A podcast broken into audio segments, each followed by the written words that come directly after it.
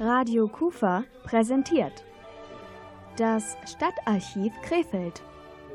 Geschichte hautnah erleben. Achtung, Achtung! Hier ist der Befehlsstand. Vom Mittelalter bis jetzt. Vor der Kaserne, vor dem großen Tor. Im Studio zu Gast Krefeld Stadtarchivar Dr. Olaf Richter. Jeder Bürger hat das Recht der Einsichtnahme in die freien Akten, aber wir sind natürlich bemüht, und das kann ja nur das Interesse des Stadtarchivs sein, den Aktenbestand, den wir vorhalten, auch der Bürgerschaft zugänglich zu machen. Ebenfalls im Studio heute Abend die Radiokufa-Mitarbeiter Andreas Bäumler und Rolf Frangen. Andreas, du hast im Krefelder Stadtarchiv Dr. Olaf Richter, den Chef dort getroffen. Für dich steht auf jeden Fall fest, jeder Krefelder und jede Krefelderin sollte einmal das Stadtarchiv in Krefeld besucht haben. Warum?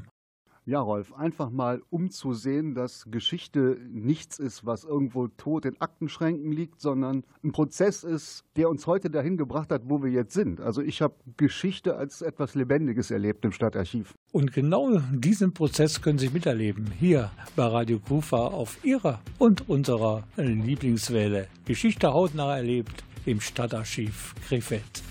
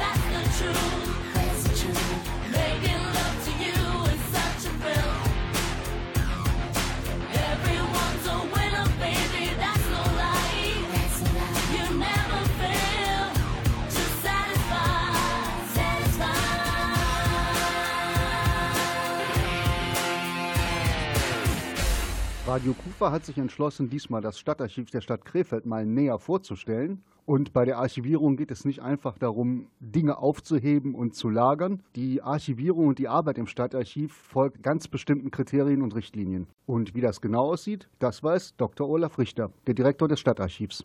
Das eine ist die Sicherung der rechtsrelevanten Unterlagen des Trägers, in dem Falle ja der Kommunen hier der Stadt Krefeld. Verträge mit diversen Unternehmen, mit anderen Kommunen, mit dem Land müssen aufbewahrt werden. Das ist ja auch ein Bereich, in dem dann keine Bewertung der Unterlagen stattfindet, sondern Verträge werden auf Dauer aufbewahrt. Und der andere Bereich, der einer gewissen Auswahl und Bewertung unterliegt, ist der Bereich der historischen Überlieferung. Was ist jetzt für die Stadtgeschichte von Interesse?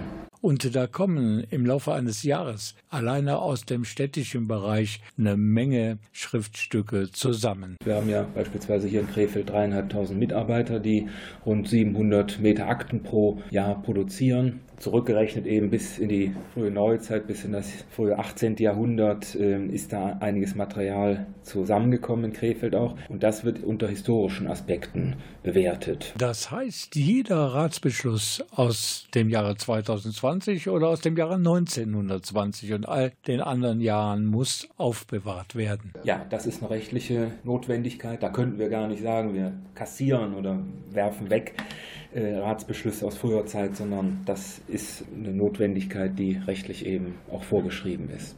Rechtlich vorgeschrieben heißt ja wohl, dass es diesbezüglich Verordnungen gibt und Gesetze. Die Stadt hat natürlich im 19. Jahrhundert oder im 20. Jahrhundert Satzungen erlassen und die rechtliche Notwendigkeit ergibt sich ja im Grunde aus dem gesamten Rechtsrahmen, unter dem die Stadt agiert. Speziell jetzt für das Archiv äh, wird es im Grunde am deutlichsten durch das Landesarchivgesetz von 1989, das 2010 nochmal novelliert worden ist. Und da wird eben ganz präzise dem Träger der Kommunalarchive vorgeschrieben, wie das Aufgabenspektrum aussieht.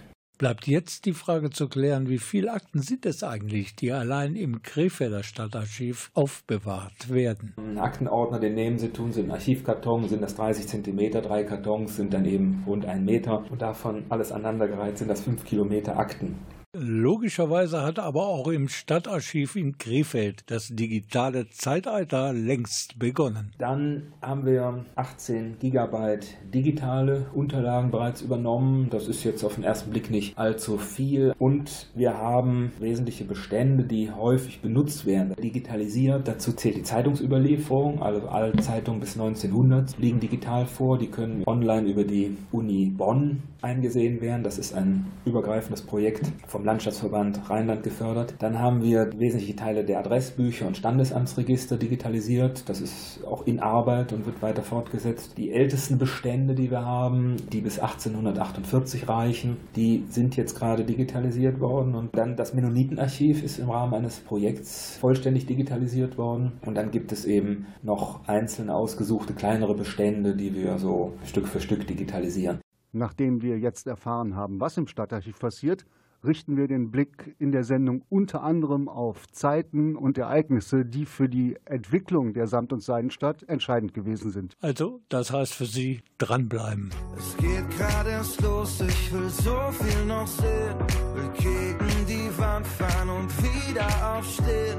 Will der größte Optimist sein, will es tagelang nur regnen. Will Stunden verschwinden und nicht so viel Plan. Mich in Träumen verlieren und von vorne anfangen. Ich will nie mehr Pessimist sein, wenn wir uns mal begegnen. Und wenn ich so an all das denk, will ich, dass es jetzt beginnt. Auf das, was da noch kommt.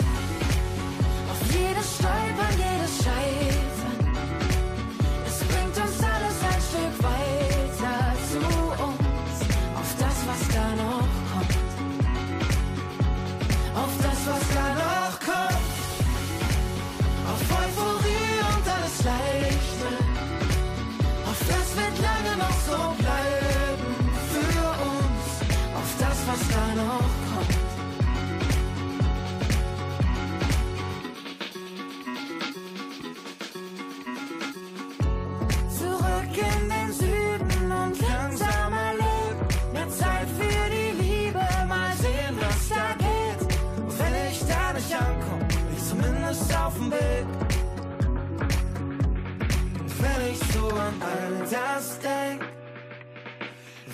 dass es jetzt beginnt. Auf das, was da noch kommt. Auf jedes Stolpern, jedes Scheitern. Es bringt uns alles ein Stück weiter zu uns. Auf das, was da noch kommt. Auf das, was da noch kommt. Auf Euphorie und alles leichter.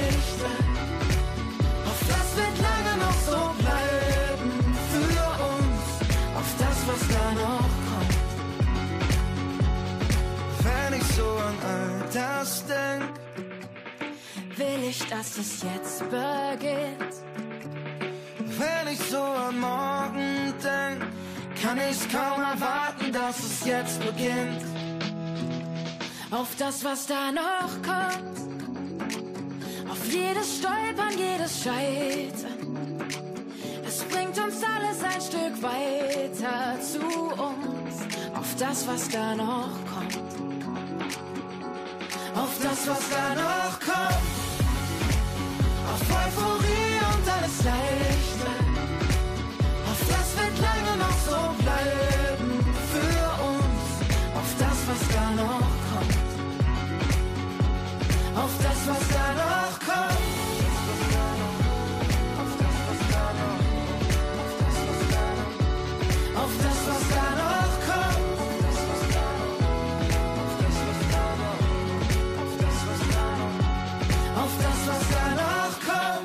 Geschichte hautnah erleben. Das kann man heute Abend hier bei uns bei Radio Kufa auf unserer Lieblingswelle. Mein Kollege Andreas Bäumler war nämlich im Krefelder Stadtarchiv und hat sich dort kundig gemacht.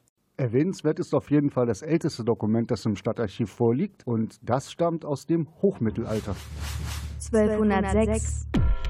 Das ist kein Schriftstück, das die Krefelder Stadtgeschichte betrifft, denn man muss ja sagen, 1206, da war vielleicht in Uerdingen und Linn schon gewisse Tätigkeit und Dokumentation, aber eben Krefeld war ja bis in das 16. Jahrhundert ein Dorf mit 300 Einwohnern auf einer Fläche von wenigen Quadratmetern um den Schwanenmarkt, um die ähm, alte Kirche, sodass da im Grunde auch keine Schriftlichkeit in nennenswertem Umfang produziert worden ist. Das nächste Date mit der Krefelder Geschichte spielt etwa 400 Jahre später. In den Wirren von Reformation und Gegenreformation kommt es in ganz Deutschland zu großen Wanderbewegungen. Krefeld ist eine der wenigen Städte im damaligen Reichsland, wo es Glaubens- und Handelsfreiheit gibt. Die wurde in Krefeld äh, meines Wissens nach, du sagst mir, ob es richtig ist, im Jahre 1589 propagiert. Und warum es ausgerechnet dieses Jahr war, das würde einfach zu weit führen. Aber es führte dazu, dass zum Beispiel die berühmte Familie von der Leyen sich aufgemacht hat aus Rade vom Wald, um in Krefeld wieder Fuß zu fassen. Richtig, sie waren Mennoniten und konnten hier in Krefeld ihren Glauben ausleben. Und gleichzeitig haben sie der Stadt damit einen enormen Wohlstand gebracht, indem sie hier den Grundstein für die Samt- und Seidenproduktion gelegt haben. 1589. Religions- und Handelsfreiheit. Genau diese Situation hat ja dann dazu geführt, dass die Familie von der Leyen etwa aus Rade vorm Wald äh, nach Krefeld gekommen ist, beziehungsweise auch äh, andere Familien. Das waren natürlich Familien, die in der Wirtschaft schon, sagen wir, relativ erfolgreich tätig waren, Leinen, Weber, denen es einfach auch möglich war, sich örtlich zu verändern. Nur wer flexibel war und konnte sein Geld einpacken und seinen Webstuhl, der hat eben dem Landesherrn, der ihm Druck gemacht hat, den Rücken gekehrt das ist ja schon beachtlich, dass durch solche hochqualifizierten Zuwanderer dann die Stadt massive Impulse erfährt, das Wirtschaftsleben, das gesellschaftliche Leben sich äh, immens entwickelt und eine ganz andere Richtung einschlägt und Krefeld von so einem Ackerbürgerstädtchen dann zu einem, äh, ja, im Grunde Industrieort wird, der Weltgeltung hat. Die von der Leyen hatten ja in den USA dann selbst im 18. Jahrhundert eine Vertretung. Jetzt ist genau die richtige Zeit, unseren Besuch im Stallarchiv Krefeld ein bisschen zu unterbrechen, zur Entspannung sozusagen. Hier ist Bob Marley.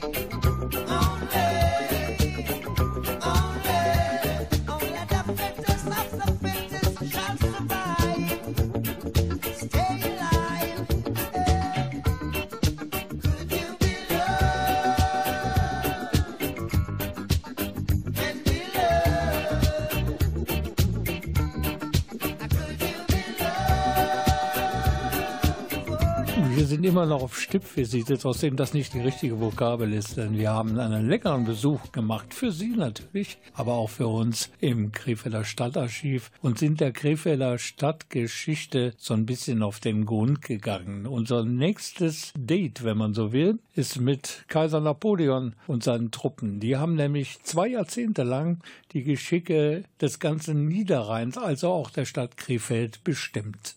Ja, genau, Rolf. Im späten 18. und frühen 19. Jahrhundert war praktisch ganz Europa von Napoleon beherrscht. Bei dem Namen Napoleon denkt man immer an epische Schlachten und den furchtbarsten Diktator. In Wirklichkeit hat er jedoch sehr viel reformiert und modernisiert. Zum Beispiel unsere heutige Rechtsprechung gründet zu großen Teilen noch auf dem Code Civil, den Napoleon persönlich erlassen hat. Und es gibt noch andere Dinge der Verwaltung vor allen Dingen, die auch heute noch unser tägliches Leben mitbestimmen. Ja, Napoleon hat ganz klargestellt, dass äh, die Religion sich aus der Politik rauszuhalten hat. Die Religionen waren gleichgestellt, also er hat mit dem Antisemitismus aufgeräumt und er hat dafür gesorgt, dass ein Handel möglich war, der dem, was wir heute kennen, sehr ähnlich war. Nähere Informationen über diese Zeitspanne gibt es jetzt vom Chefarchivar der Stadt Krefeld von Dr. Olaf Richter. 1794 bis 1814. Französische Besatzungszeit.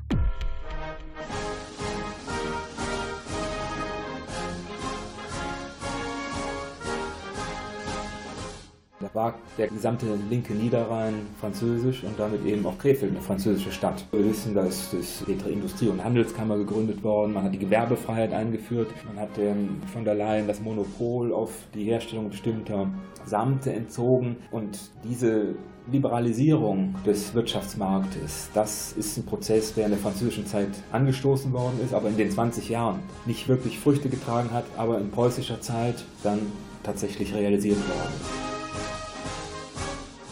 Das waren nur einige ganz wenige Beispiele an prägnanten Daten, Zahlen, Fakten der letzten 800 Jahre Geschichte hier am Niederrhein und später auch in Krefeld. Ja, genau. Wenn man mal sieht, was für Bestände im Stadtarchiv tatsächlich lagern, das ist, muss ich ganz ehrlich sagen, für mich kaum vorstellbar, wie man so etwas alles aufarbeiten will. Ja, und Dr. Olaf Richter ist verantwortlich für das Stadtarchiv in Krefeld und er weiß natürlich auch, dass gerade die jüngere Vergangenheit in seinem Archiv den größten Raum einnimmt. Was besonders gut erforscht ist, das ist sicher das 20. Jahrhundert, allein aufgrund der Quellensituation, Überlieferung nach 45, keine Verluste mehr. Dann ist natürlich für Krefeld auch die NS-Zeit zu benennen durch die Tätigkeit der äh, Dokumentationsstelle in der Villa Meerländer. Das kann man sicher sagen, ist auch ein Bereich, der recht gut erarbeitet worden ist.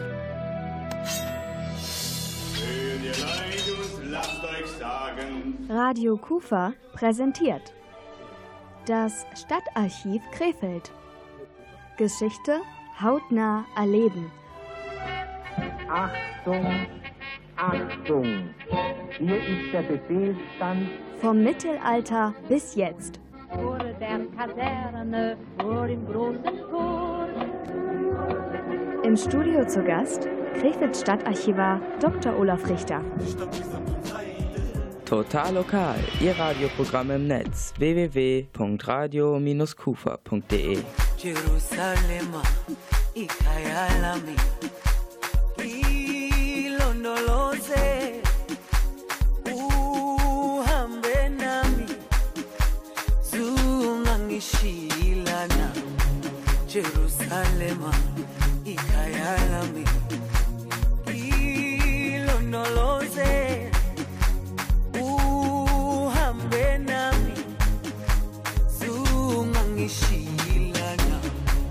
Dawo yami ayikholana buso wami awukholana ilondoloze zuhambe nami. Dawo yami ayikholana buso wami awukholana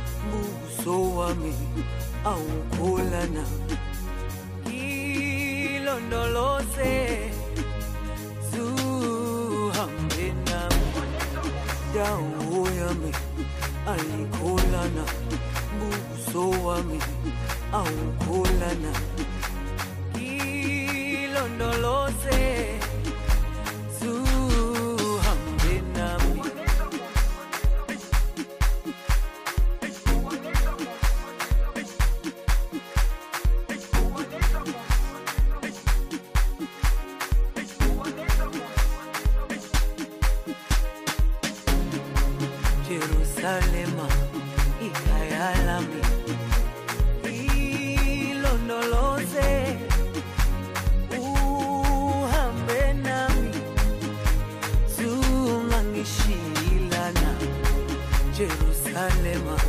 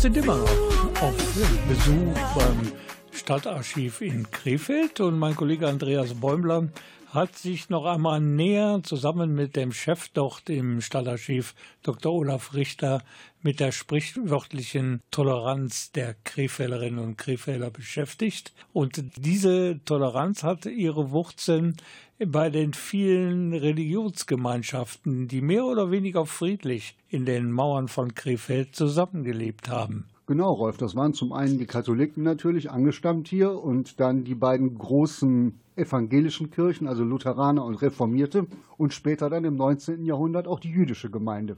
Und da waren ja noch die Mennoniten, die ja heute noch innerhalb von Krefeld ja ein Denkmal gesetzt bekommen haben. Es gibt auch eine Mennonitenkirchstraße. Weil eben die großen Krefelder Familien, die eben den sprichwörtlichen Reichtum mit Samt und Seide nach Krefeld gebracht haben, eben mennonitischen Glaubens waren. Und von Dr. Olaf Richter erfahren wir nun, welche Ursache diese sprichwörtliche Krefelder Toleranz eigentlich hat. Das Entscheidende ist, dass der Stadtherr nicht vor Ort war und fernab saß. Im Jahr 1600 wurde die Grafschaft Mörs vererbt an das Haus Oranien. Das, und dann 1702 wurde Krefeld ja schon preußisch. Und in allen Fällen saß eben der Landesherr nicht in Krefeld. Es hat natürlich auch mit einer persönlichen Einstellung der Landesherren zu tun. Das Haus Oranien galt schon als sehr tolerant, nicht im Unterschied vielleicht zum Haus Habsburg. Ja, und der andere Punkt ist vielleicht der, dass die Zuwanderer eben auch aus Glaubensgründen geflohen sind, wie die von der Leyen etwa. Oder sind ja viele aus dem Mönchengladbacher Reiterraum gerade gekommen, wo der Herzog von Jülichberg im 17. Jahrhundert sehr stark auf den Katholizismus gedrungen hat als einheitliche Religion des Landes. Und diese Erfahrung mag ja auch dazu geführt haben, bei der mennonitischen Oberschicht, dass eine stärkere Toleranz, die man selbst erfahren hatte, eben ausgebildet worden ist und in die Stadtgesellschaft hereingetragen wurde. Ganz eitel Sonnenschein war das auch nicht, weil es haben sich ja 1683, ja. die sind dann in die USA ausgewandert, diese Familien. Ja, das ist eigentlich äh, bedenklich. Es sind diese Familien hierher gekommen, waren sieben Jahre in Krefeld und sind dann eben nach Nordamerika, haben Germantown gegründet, Kern des heutigen Philadelphia. Das ist ja mit einem, sage ich mal, lachenden und auch weinenden Auge zu sehen. Nicht? Die sind ja hier nicht klargekommen. Die sind auch angefeindet worden. Und das ist sicher auch ein Anzeichen, dass Krefeld jetzt nicht äh, nur durch ja, das glücklichste Miteinander täglich geprägt war, sondern dass hier auch soziale Konflikte stattfanden. Das waren Auswanderer aus Krefeld, die einen entscheidenden Impuls in den Vereinigten Staaten gegeben haben. Sicher auch ein Impuls, den man gerade heute in der aktuellen politischen Diskussion, nicht, die Wahl äh, haben wir ja da vor Augen in Amerika, vermisst wird. Nicht? Dieses Liberale, das Optimistische eines gesellschaftlichen Aufbruchs, was ja heute manchmal wo etwas ähm, ja, in Vergessenheit gerät und auch die Mitwirkung an der Note, die Sklaverei abzuschaffen. Nicht? Da waren diese Auswanderer ja auch sehr stark beteiligt.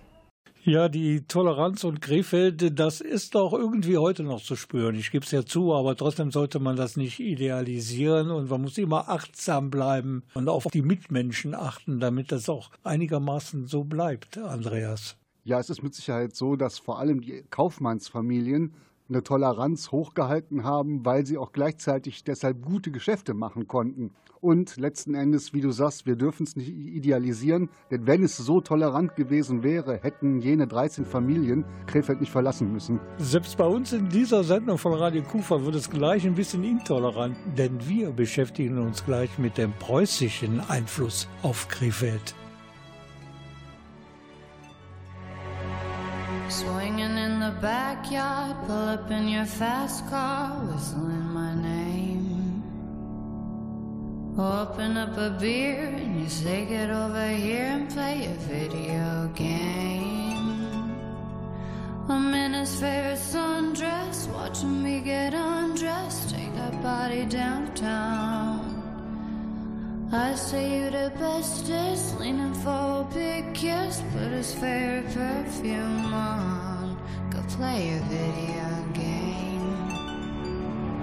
It's you, it's you, it's all for you. Everything I do, I tell you all the time. Heaven is a place on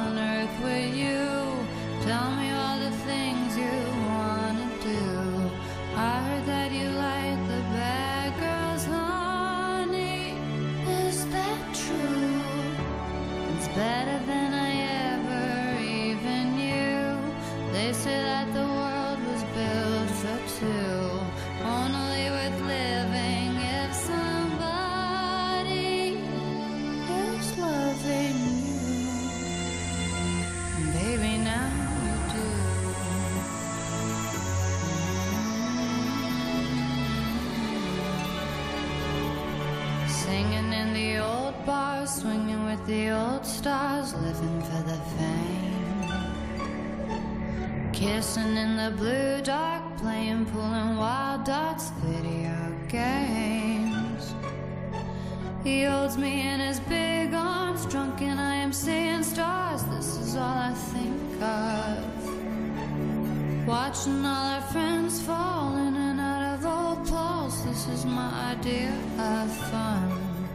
Playing video games. It's you, it's you, it's all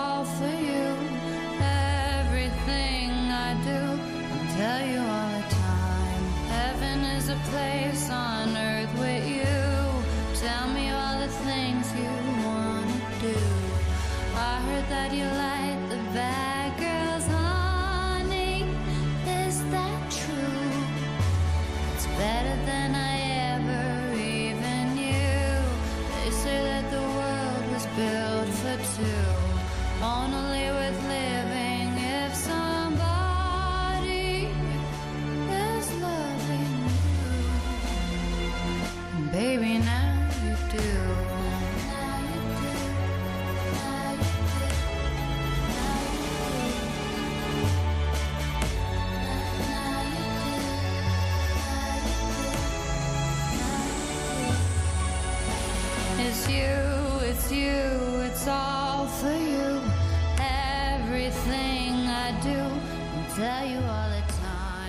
Einiges haben wir schon gelernt im bisherigen Verlauf dieser Sendung und dem Besuch im Krefelder Stadtarchiv. Vor allen Dingen auch, dass die Preußen auf Krefeld einen gewissen Einfluss hatten und die Bedeutung der hiesigen Textilindustrie erkannt haben. Andreas, was ist da passiert mit den guten, bösen und Krefeldern?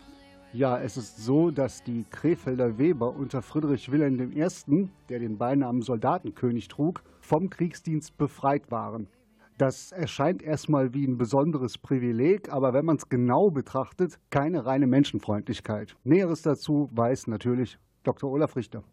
Ja, die haben sich ja im Grunde freigekauft. Da war auch das Interesse stärker, die Wirtschaft zu schützen, die Steuern einzunehmen, als jetzt auf die Krefelder zurückzugreifen. Man muss ja auch sehen, dass Preußen die Krefelder äh, Männer nicht unbedingt jetzt brauchte, um seine militärischen Interessen durchzusetzen. Das ist sicher in dem einen oder anderen Fall auch andernorts geschehen, aber dürfte den Grund gehabt haben.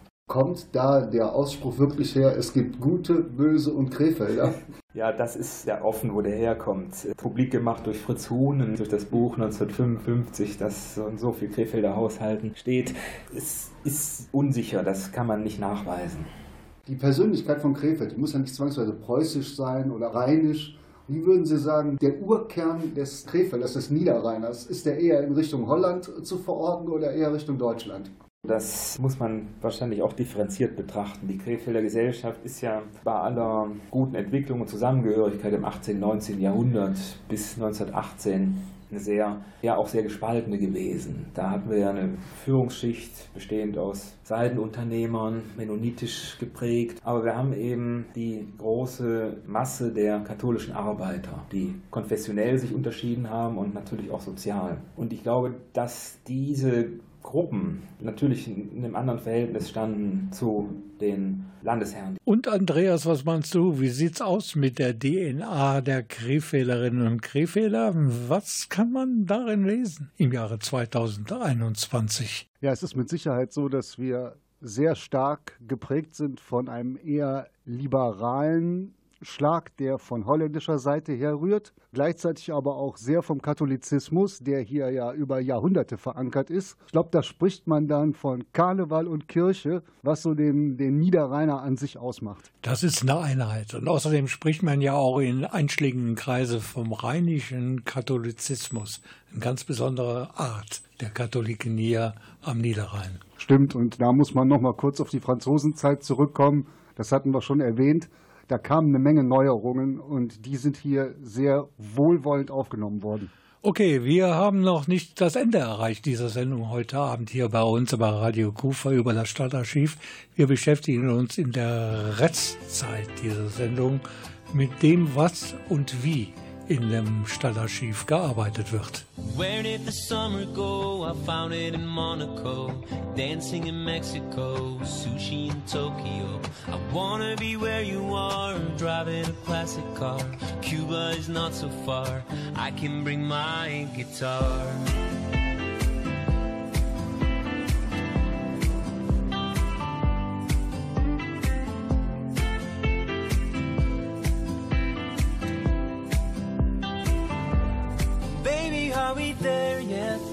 At the sunset. Summer will be over soon. I'll see you when you get there, but until we get there, we'll be howling at the moon. Baby, are we there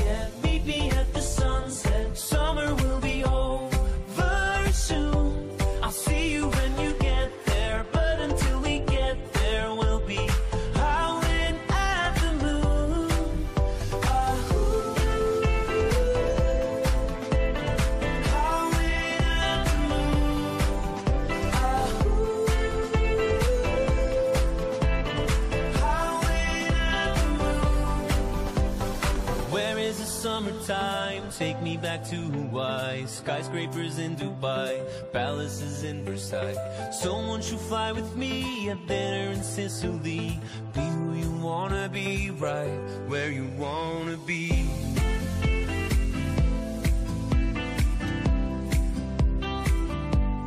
Baby, are we there yet? Meet me at the sunset. Summer will be over soon. I'll see you when you get there, but until there, we'll be howling at the moon. Baby, are we there yet? Meet me at the sunset. Summer will be over soon.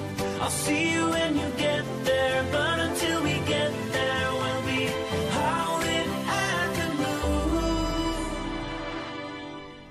Baby, are we there yet?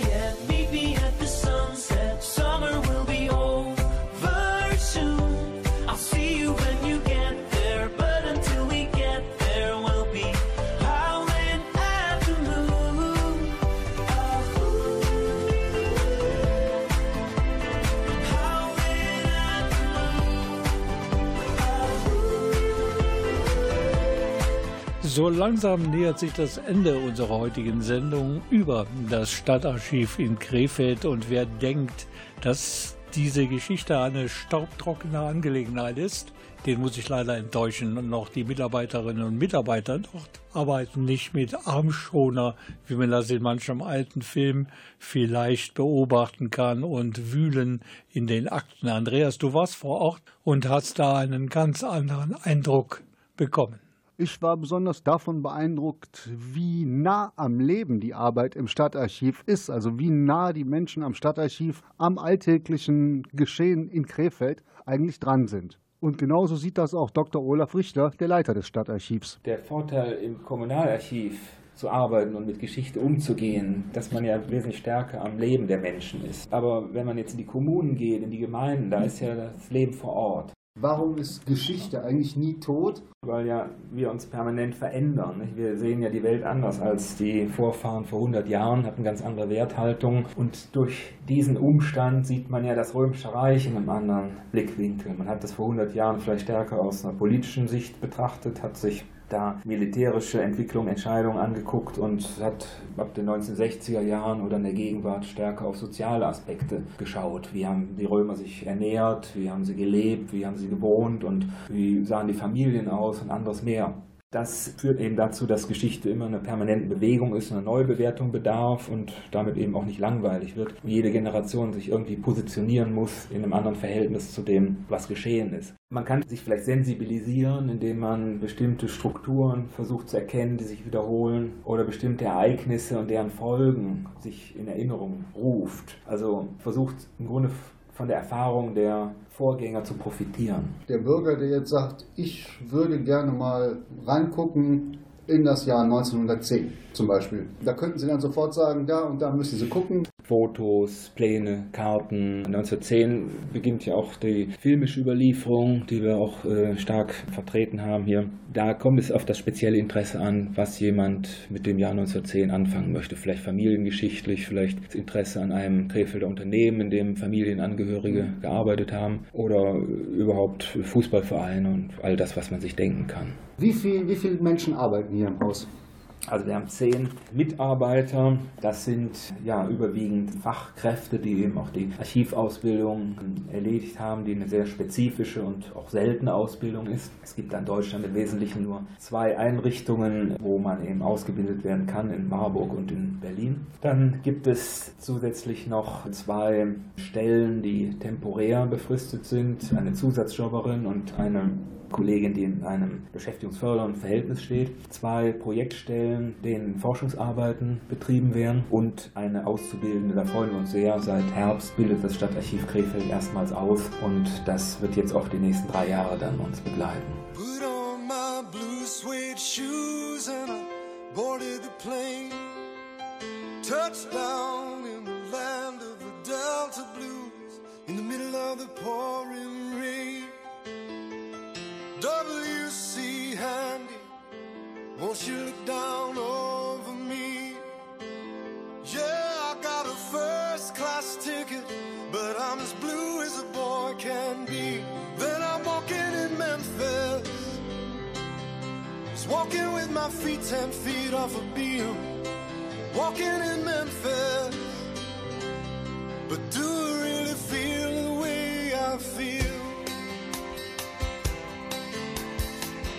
Saw the ghost of Elvis on Union Avenue. Followed him up to the gates of Graceland, and I watched him walk right through. Now security, they did not see him. They just hovered around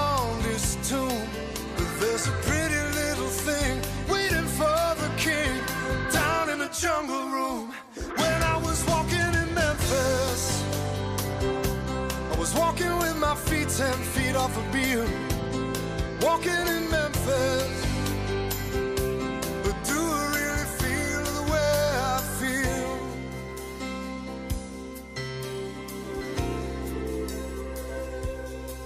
They've got catfish on the table. They've got gospel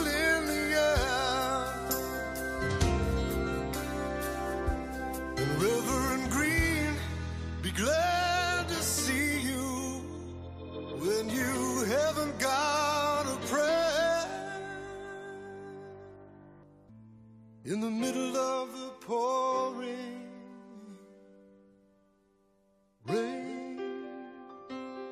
Wir hoffen ja, dass wir Ihnen heute Abend so ein bisschen Appetit gemacht haben, sich mit der Stadtgeschichte Ihrer Heimatstadt Krefeld zu beschäftigen. Und da gibt es eine Adresse, die ist absolut top dafür, nämlich das Stadtarchiv auf der Girmelsgard 120, Telefon 02151 logischerweise und dann die 86, die 7201. Internet, Andreas, gibt es natürlich auch. Das einfachste ist, man gibt im Browser ein Stadtarchiv Krefeld und dann wird man über die offizielle Homepage der Stadt Krefeld auch direkt zum Angebot des Stadtarchivs weitergeleitet. Außerdem gibt es natürlich auch Veranstaltungen im Stadtarchiv. Im Moment natürlich nicht durch die Corona-Krise, aber vielleicht ist es ganz gut, wenn Sie ab und zu mal auf der Internetseite nachschauen, wann wieder Öffnungszeiten sind. Es gibt auch Filmmaterial, eine ganze Menge sogar aus den letzten Jahrzehnten Krefelder Stadtgeschichte und auch da lohnt es sich mal drauf zu gucken und die gibt es auch im Internet und genaues weiß der Leiter des Stadtarchivs und unser Gesprächspartner heute Abend, Dr. Olaf Richter. Wir haben Filme aus den 1920er Jahren. Da gibt es einen Film des damaligen Stadtmarketings, der ist recht geschickt gemacht. Der ist auch im Internet verfügbar, über YouTube, glaube ich, kennen viele Krefelder. Der heißt Bob besucht Krefeld. Aber wir haben auch im Zuge unserer Filmerschließung, die wir seit zwei, drei Jahren recht intensiv betreiben, Filmausschnitte gefunden, die bislang nicht bekannt waren, etwa Hindenburg in Krefeld 1926. Und ich glaube, in dem Rahmen ist die früheste Überlieferung so kurz nach 1900, 1908 oder 10.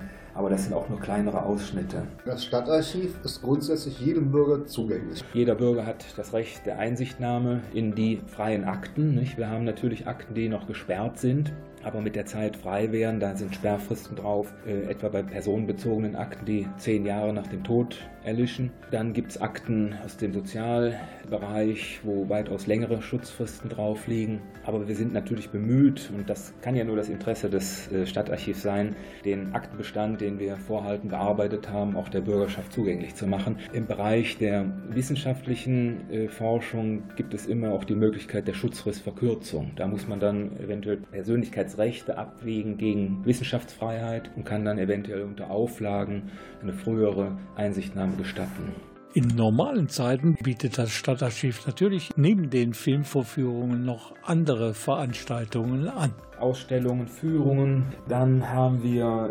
Leseübungen, die wir seit vergangenem Jahr kursweise anbieten, um eben den Nutzerinnen und Nutzern auch die Hürde, die sicher in vielen Fällen besteht, leichter zu machen und äh, diese überwinden zu lassen. Wir haben Material, ob das in Frakturschrift steht, wir haben Quellen des 16. Jahrhunderts, auch des 19. natürlich, die nicht ganz einfach zu lesen sind. Da muss man sich erstmal einüben. Da versuchen wir zu begleiten.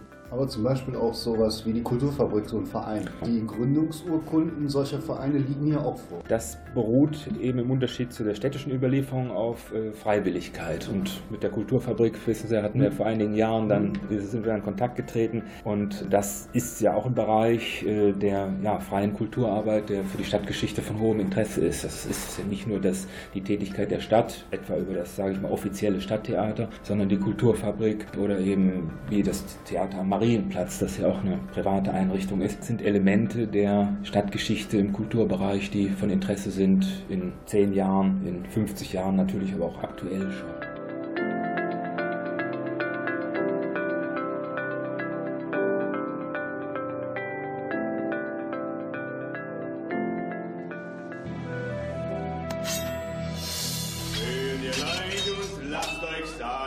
Radio Kufa präsentiert das Stadtarchiv Krefeld. Geschichte hautnah erleben. Achtung, Achtung! Hier ist der Befehlsstand. Vom Mittelalter bis jetzt. Vor der Kaserne, vor dem großen Tor. Im Studio zu Gast Krefeld Stadtarchivar Dr. Olaf Richter.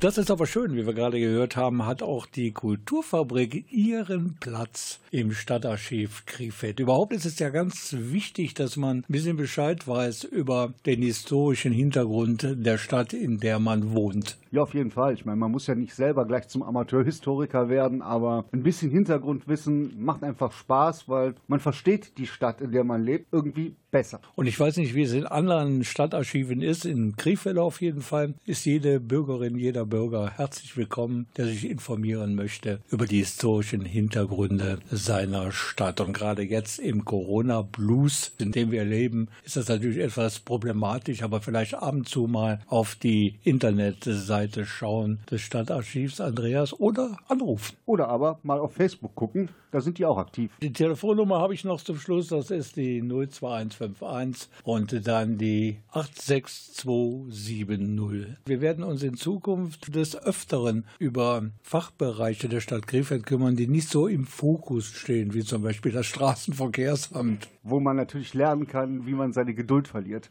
Was wir als nächstes vorhaben, wir wissen es noch nicht. Und wir werden im Team weiterarbeiten und die Stadt Krefeld so ein bisschen in der Bevölkerung verankern. Ja, wir werden auf jeden Fall das Stadtarchiv nochmal wiedersehen, weil es gibt so viele interessante, lustige und auch nachdenkliche Begebenheiten aus der Stadtgeschichte zu berichten. Und da werden wir immer mal was Kurzes drüber machen. Das wird bestimmt ganz spannend. Ganz bestimmt. Hier im Studio waren heute Rolf Frangen, Andreas Bäumler und Krefelds oberster Stadtarchivar Dr. Olaf Richter.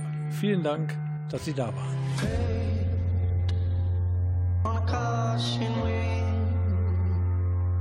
the bleeding sky.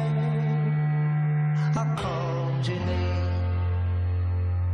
There was no one there, and in the cold and snow, I saw your face. Song for little magic